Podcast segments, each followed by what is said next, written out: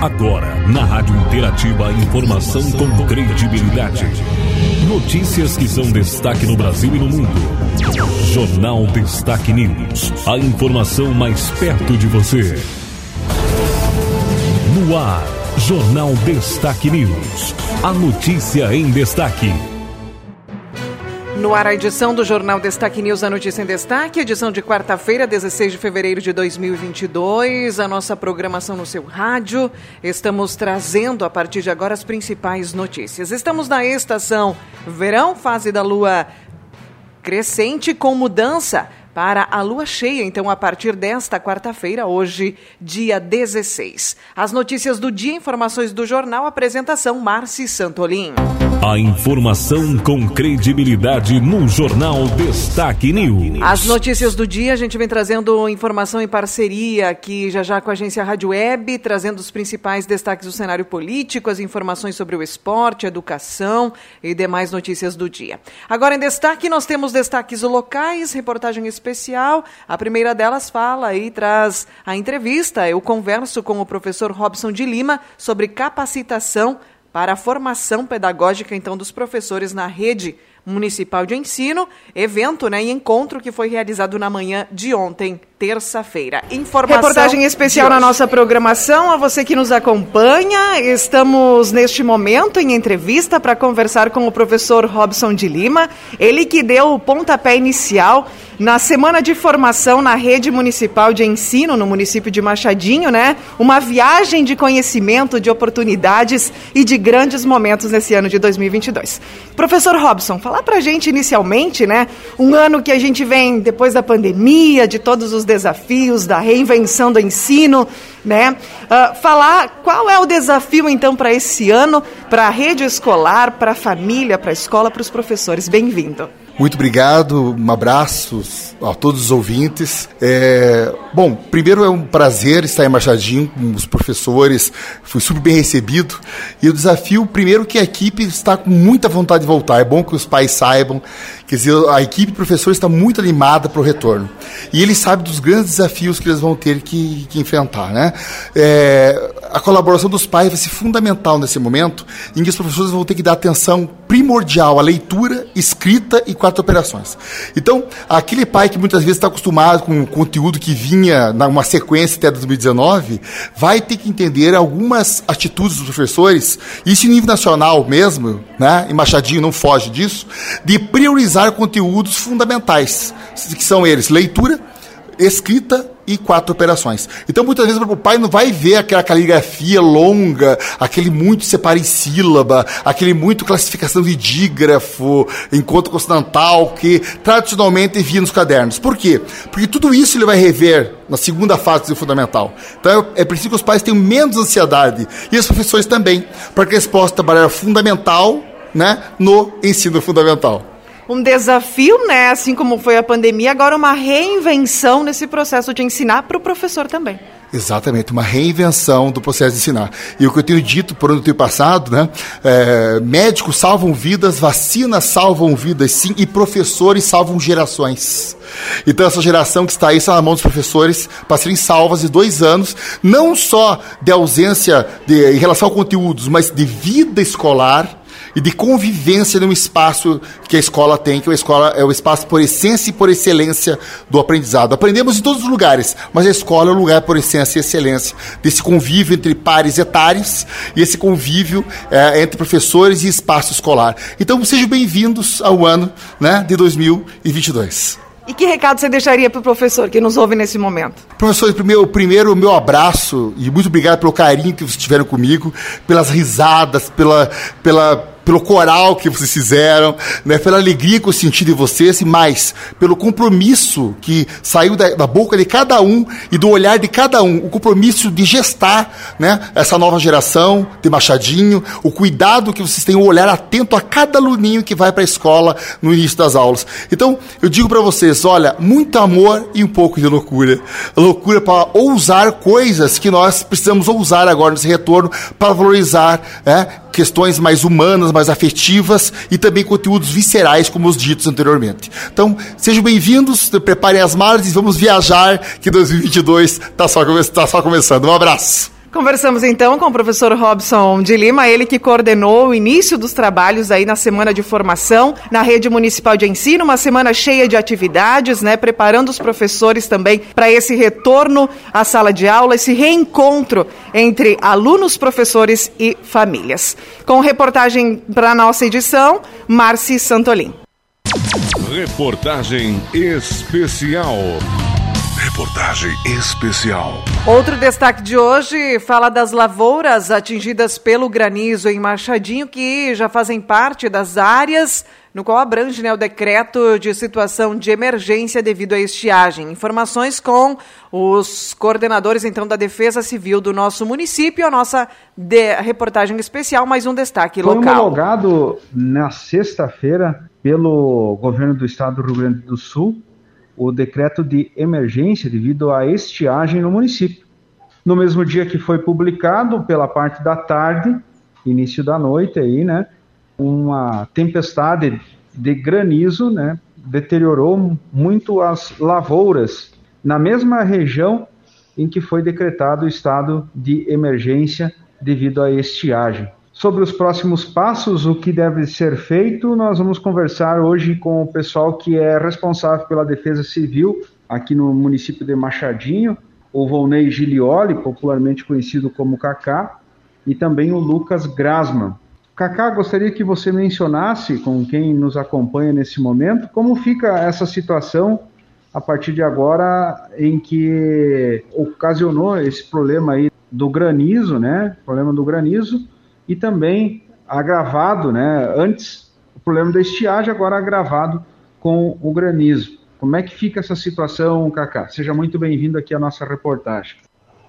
Silmar, queria agradecer aos ouvintes a oportunidade de estar esclarecendo mais uma vez para o ouvinte da Rádio Interativa.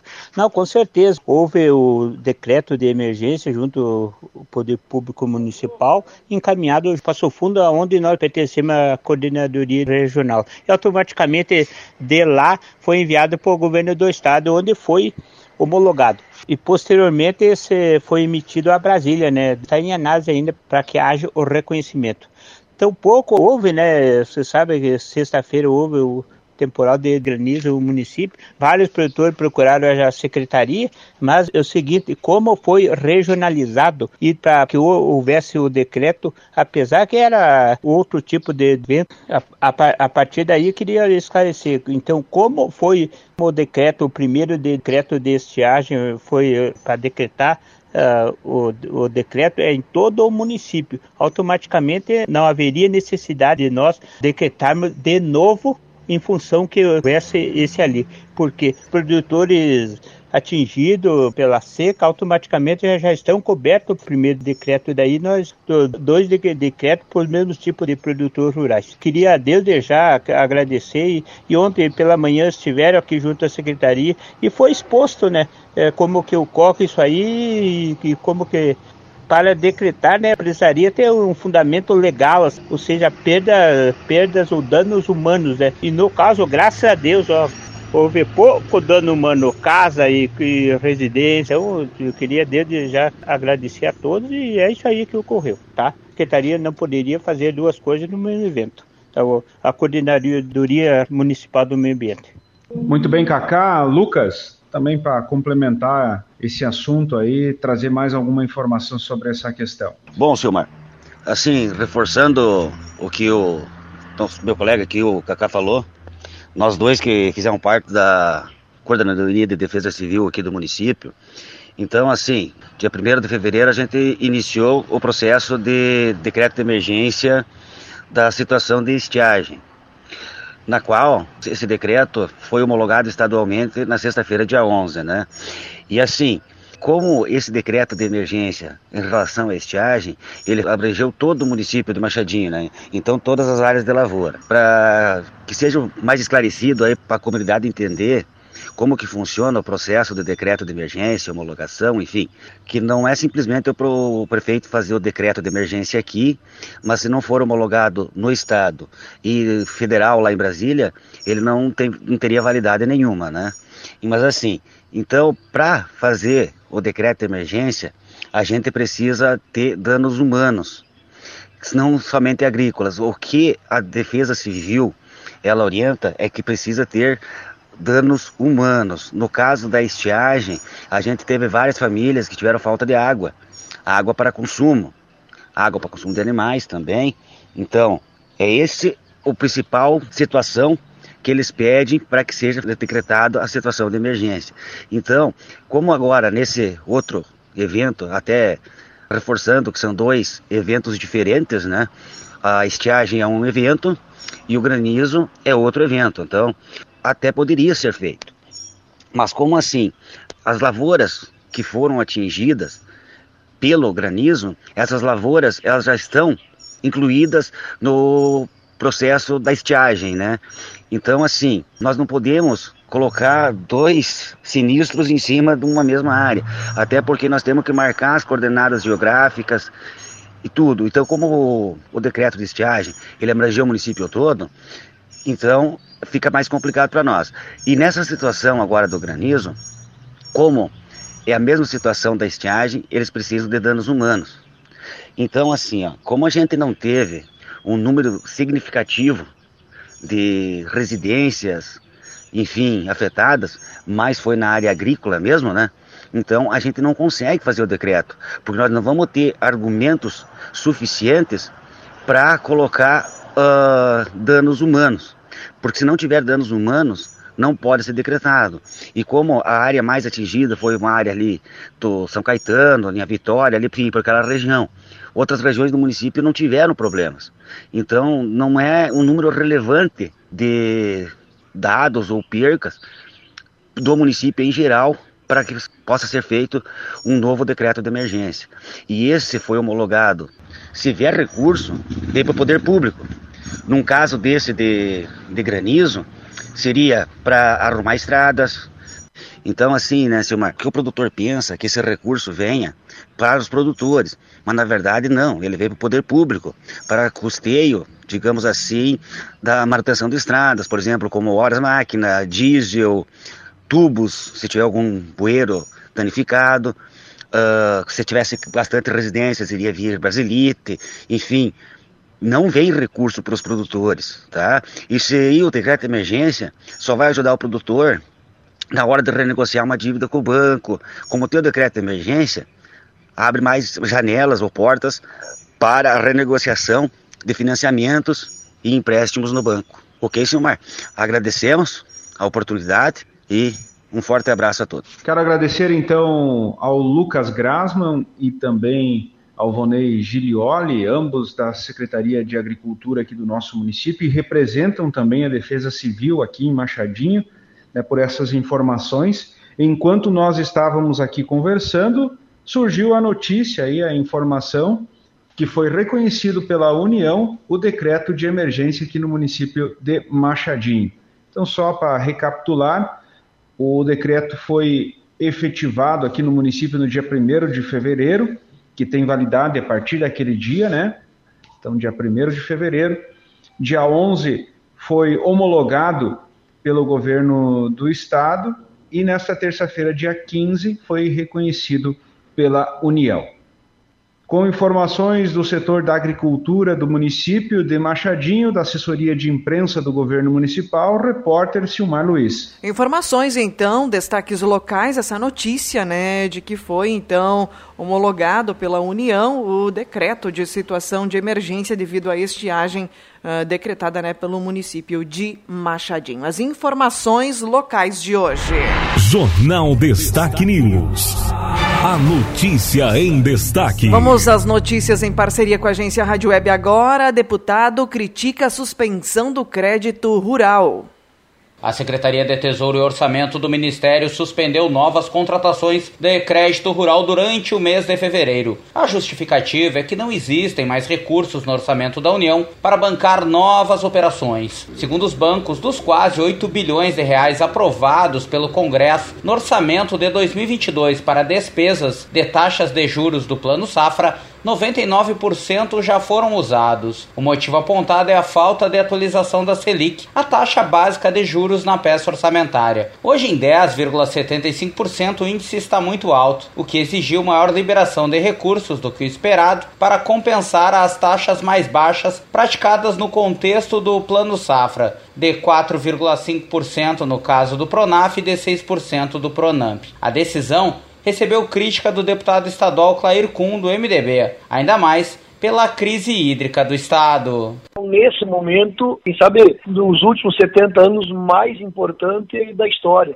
O agricultor não viveu ainda uma seca tão forte como está vivendo. Nesse momento, principalmente o agricultor, a pequena propriedade rural ligado à bacia leiteira, ele não tem recursos para comprar alimento para os seus animais, principalmente porque o milho, 100% aqui na nossa região do Alto Jacuí, Altos da Serra do Botucaraí e praticamente em todo o estado, foi uma perda de 100%. O deputado Clair Kuhn destaca que já entrou em contato com o governo do estado e a Secretaria da Agricultura para que ambos pressionem a União por mais recursos aos agricultores, com condições especiais. Então, o juro zero para o crédito do agricultor nesse momento emergencial.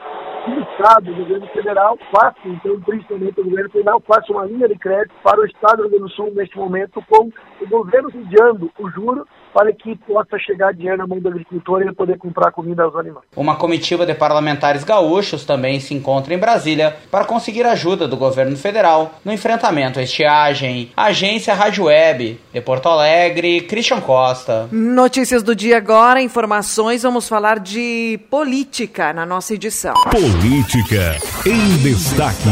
As notícias de hoje, Mourão diz que filiação ao Republicanos está praticamente certa. O vice-presidente Hamilton Mourão diz que sua filiação ao Partido Republicanos está praticamente decidida. Mourão é filiado ao PRTB e deve se filiar ao Republicanos para disputar uma vaga no Senado pelo Rio Grande do Sul. O partido faz parte do chamado Centrão, grupo de deputados que dá apoio ao governo de Bolsonaro na Câmara. Ao longo de três anos de governo, a relação de Bolsonaro e Mourão foi marcada por críticas e discordâncias do presidente, que chegou a afirmar que o vice falava demais. Bolsonaro também chegou a afirmar que Mourão por vezes atrapalha, mas teria que aturar. Por outro lado, o vice-presidente comanda o Conselho Nacional da Amazônia Legal, órgão que coordena a atuação do governo na área. Bolsonaro ainda não definiu quem será vice na chapa de reeleição. Agência Rádio Web com informações de Brasília, Igor Pereira. Vamos a mais notícias para você. Agora, a viagem de Bolsonaro pode visar apoio de Putin a exportações. O presidente da República, Jair Bolsonaro, do PL, se encontra nesta quarta-feira com o presidente da Rússia, Vladimir Putin.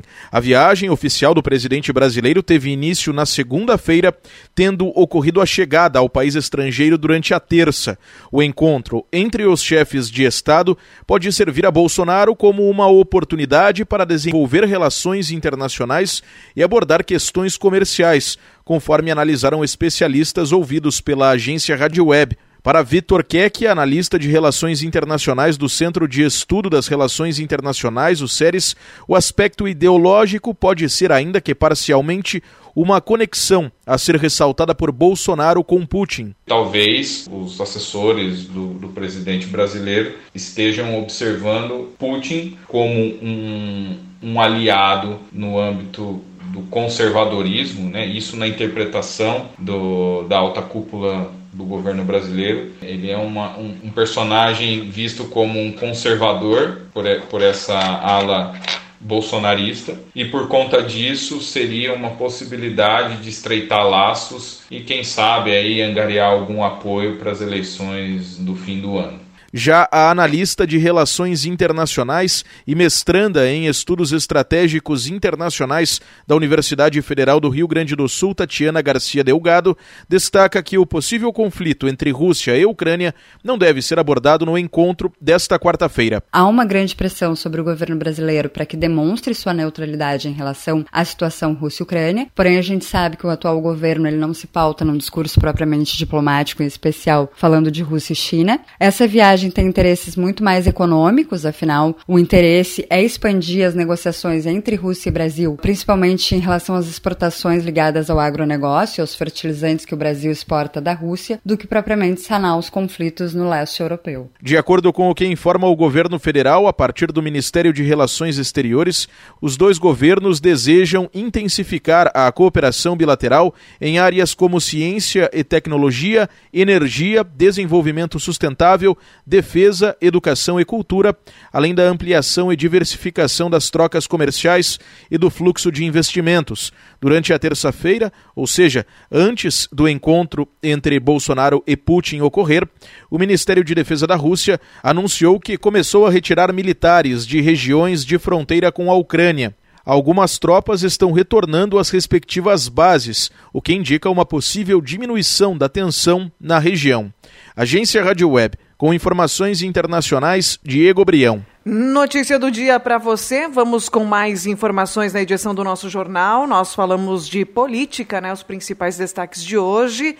Outra notícia agora para você. A gente vem falando sobre educação. Novas tecnologias educacionais apoiam municípios. Recuperar aprendizagens e evitar o risco de abandono escolar. Esses são alguns dos desafios pós-pandemia em diversas cidades brasileiras. Além disso, outras demandas do setor de ensino no país são a promoção de oportunidades para equidade racial, inclusão para estudantes com deficiência e maior eficiência na aplicação dos recursos, tanto financeiros quanto de gestão gestão de pessoas. Para apoiar os dirigentes municipais e técnicos que atuam nas secretarias de educação, uma das alternativas é o programa Melhoria da Educação. A ação disponibiliza 10 tecnologias educacionais que são metodologias para solucionar problemas identificados a partir das demandas reais dos municípios. Como detalhe, a gerente de implementação do Itaú Social, que desenvolveu o projeto, Tatiana Belo. Traz para o gestor municipal e para as equipes das secretarias municipais uma referência tanto no âmbito mais da gestão mesmo, da secretaria. Então, por exemplo, a gente tem uma tecnologia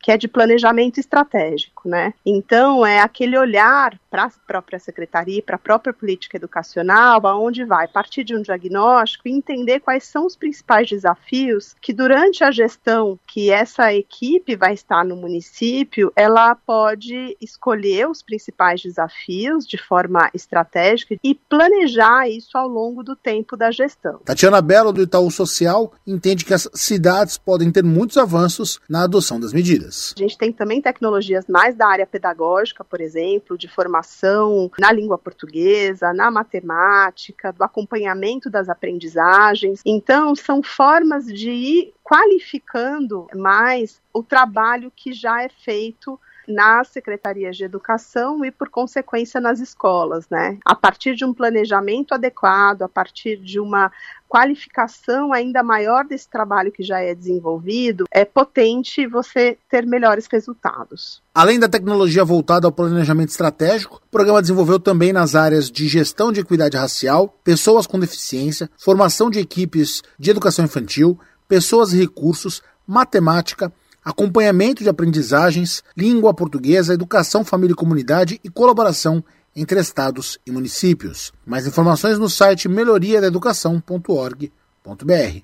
Agência Rádio Web Produção e reportagem, Norberto Notari. Notícias de hoje, mais destaques então. Você ouviu aí sobre as novas tecnologias, né, que podem apoiar municípios, evitando evasão escolar, né, nesse retorno também das aulas presenciais. Nossas notícias do dia agora, a gente traz a notícia de que o Ministério Público de Milão envia pedido de prisão a Robinho. O Ministério Público de Milão, na Itália, enviou à Justiça um pedido de extradição e um mandado de prisão internacional contra o jogador brasileiro Robinho, que foi condenado por violência sexual no país. A Constituição brasileira não permite que cidadãos brasileiros sejam extraditados, portanto, Robinho não pode ser levado para a Itália para cumprir pena de nove anos de reclusão, mas se ele deixar o Brasil, corre esse risco. Robinho foi condenado por violência sexual contra uma jovem de 23 anos. O crime aconteceu em 2013, quando ele estava numa boate em Milão. A decisão foi confirmada em última instância em janeiro deste ano pela Corte de Cassação de Roma. A defesa do jogador tentou diversos recursos, mas nenhum foi a favor de Robinho. Depois da condenação, os advogados de Robinho emitiram uma nota dizendo que o jogador sempre se relacionou sexualmente de maneira consentida. Agência Rádio Web com informações internacionais, Daniela Esperon. Vamos a mais notícias para você, mais destaques de hoje, trazendo mais informações. Jornal Destaque News. A notícia em destaque. A notícia em destaque, vamos com as informações. Cientistas anunciaram a cura de uma paciente com HIV a primeira mulher e a terceira pessoa a ser curada. Eles usaram o novo método que envolve transplante de sangue de cordão umbilical. Isso é uma vantagem por muitos motivos. Um, porque o sangue dessa origem não precisa ser compatível com o receptor, e dois, porque é mais fácil ter acesso a um cordão umbilical do que uma célula tronco adultas. Informações para você no Brasil: Fiocruz aprova primeiro lote de vacina contra a Covid-19 100% brasileira. Imunizantes serão entregues ao Ministério da Saúde. Notícia de hoje também: motoristas poderão transferir carros pela carteira digital de trânsito. Recurso deve estar disponível no aplicativo no mês de março. Sobre a Covid-19, média de casos se aproxima de uma semana em queda. Tormenta mata dezenas de pessoas em Petrópolis, no Rio de Janeiro. O violento temporal que atingiu Petrópolis na tarde de ontem deixou dezenas de mortos. A conta até esta manhã era de 34 pessoas, mas possivelmente a mais. Em seis horas, choveu mais do que o esperado para o mês inteiro. O centro histórico do município está inundado. Corpos começaram a aparecer pelas ruas assim que a chuva deu uma trégua e o nível do rio baixou. Um vídeo mostra uma encosta que veio abaixo e destruiu várias casas, arrastando junto carros e árvores. O morador que fazia a gravação pediu ajuda. Diz que não conseguiu falar com os bombeiros e que há um monte de gente soterrada. Até as 20 horas e 30 minutos de ontem, haviam sido registradas 80 ocorrências de deslizamentos de terra. Em outro vídeo, pessoas tiram às pressas crianças de uma escola. A cidade está em estado de calamidade. No centro histórico da cidade fundada por Dom Pedro II e que até os anos de 1950 era de onde os presidentes da República governavam durante o verão, testemunhas contam que carros foram cobertos pela água em minutos não pareceu uma enchente, e sim uma tromba d'água, um dique estourado. A Washington Luiz, uma das principais vias de acesso ao centro, desabou dentro do rio Quintadinha. Durante a madrugada, quando a chuva cedeu, foram registrados saques.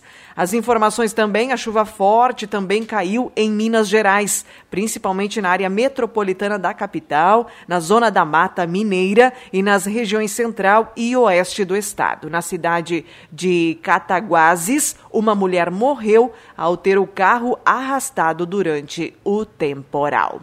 Notícias para você agora do nosso estado. O governo estadual promove cursos gratuitos de capacitação para mulheres empreendedoras. A primeira etapa, com 14 turmas, ocorrerá de fevereiro a junho e a segunda a partir de agosto.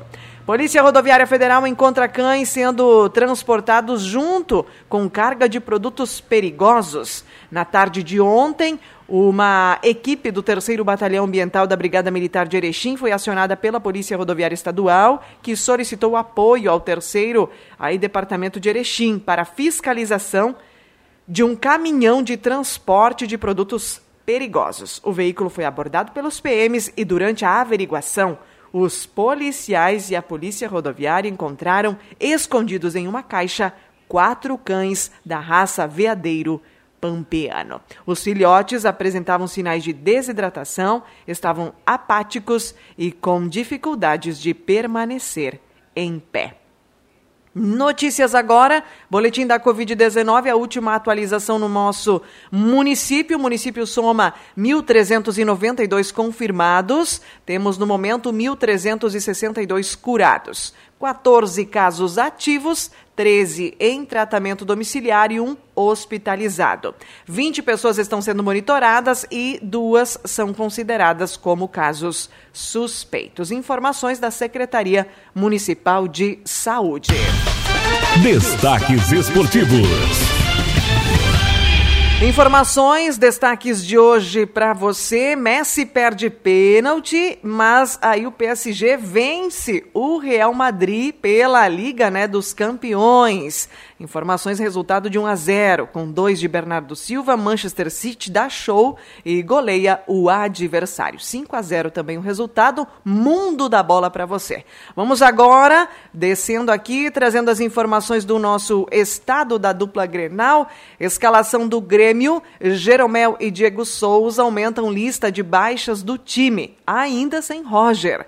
César Lopes, do time de transição, é quem estará na beira do gramado diante do União Frederiquense. Roger Machado é apresentado, se diz mais maduro e fala sobre o desafio de tirar o Grêmio da Série B. De volta ao clube após cinco anos, técnico assume o time no lugar de Wagner Mancini. Com Elias relacionado no grupo principal, Grêmio desembarca em Frederico Westphalen. Garoto havia sido convocado a última vez para a partida contra o São Paulo, na 36ª rodada do Brasileirão do ano passado. A informação então, Grêmio tem confronto hoje, União Frederiquense e Grêmio às 19 horas. O Inter, escalação, Medina pode fazer até três mudanças no time. Heitor, Gabriel e Maurício se credenciam a começar a partida diante do Brasil de Pelotas. Caio Vidal prorroga contrato por mais um ano. Bruno Gomes aposta em nove ares, novos ares, melhor dizendo, para crescer no Inter e estuda como encaixar no estilo de Medina. Jogador revela conversa com Maurício antes de fechar. Pesquisa sobre o estilo do técnico e demonstra gratidão ao Vasco. Medina completa um mês de trabalho e vê Inter em evolução. Treinador garante que processo de adaptação de seu estilo com os atletas está avançando. Internacional e Brasil de Pelotas se enfrentam hoje às 21h30 também, então, pelo Gauchão. Informações do esporte.